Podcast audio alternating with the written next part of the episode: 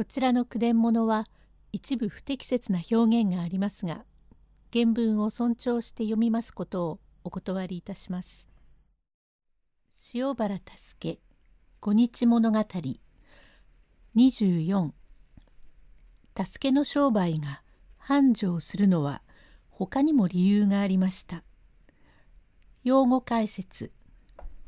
黒くの銭で用に足りず見かけは完全なようだが少し資料や行いに欠けるところがあるということ。松前の福山。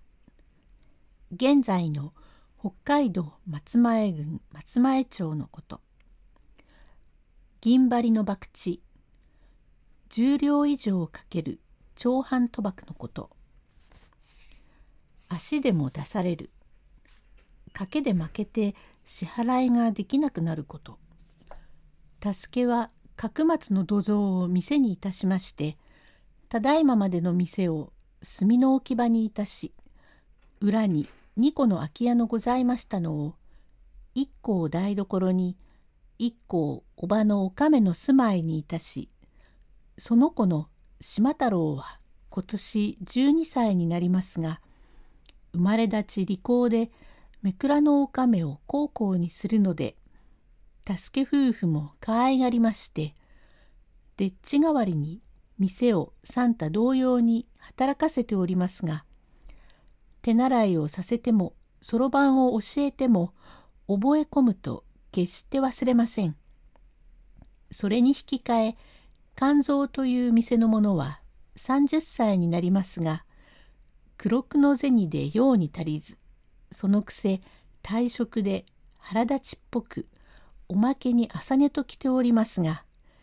ただ取り柄なのは正直と尻が軽い。肝臓と呼ぶと「はい」と申す返事とともに座を立つ。どこそこへ行けと用を命じますとすぐに表へ駆け出しますが人を使う人は用を言いつけていつまでもぐずぐずしていられるのは随分嫌なもので表へ出てから油を売るまでも家を出る時は威勢よく出てくれないと心持ちが悪い。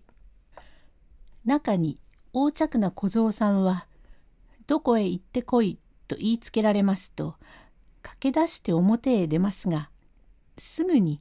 犬のつるむ尻尾を持ち上げるなどというおせっかいをやらかします。この肝臓は元来正直者だからさようなことはないので助けも目をかけて使っておる。お花はエコひいきがないからまんべんなく面倒を見て使ってやります。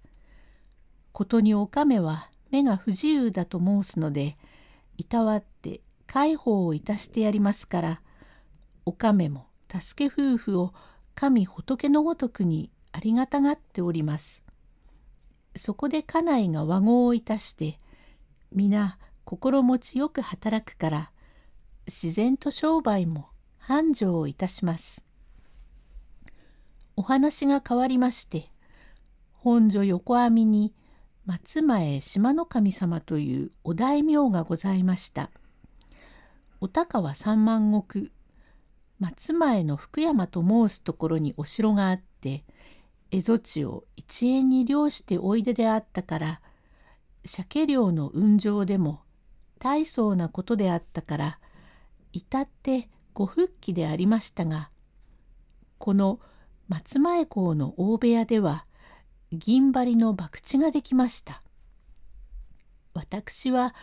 この博打のことがほとんど不安内で少しも分かりません。講談師で今は個人になられた文者が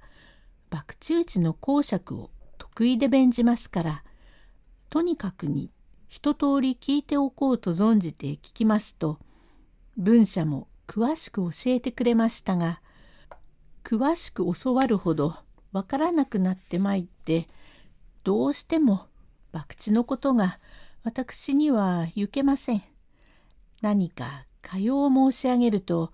私が上品のようだがそうではない。全く不器用のゆえであります。この時上州の客人客人と言われる男が初めから町方とやらで二三十両取られましたからあとは片意地に蝶を張ったが少しも受けない。側でも気の毒になって横山町の畳屋の職人で出林という勇が「客人二三番休んで気を抜いてみなせ。意地で濃いめの出るものじゃねえ。」と注意をしたのは親切と言わなければなりませんが人間は曲がってくるとひがみでここでは知らねえ顔が多いから足でも出されると取る目当てもないから犬のクソの上へそっと浮き上がるのだなと邪水を回して張りかけた銭を引っ込ませて懐へ入れ「わっちゃもうよしやしょう。どこの馬の骨だかわからねえ。こちとに足でも出されると板町へ犬を追い込んだようなもので取れる見込みはねえからお気の毒だ。いずれ明日にも種を仕込んでお相手になりやしょう。と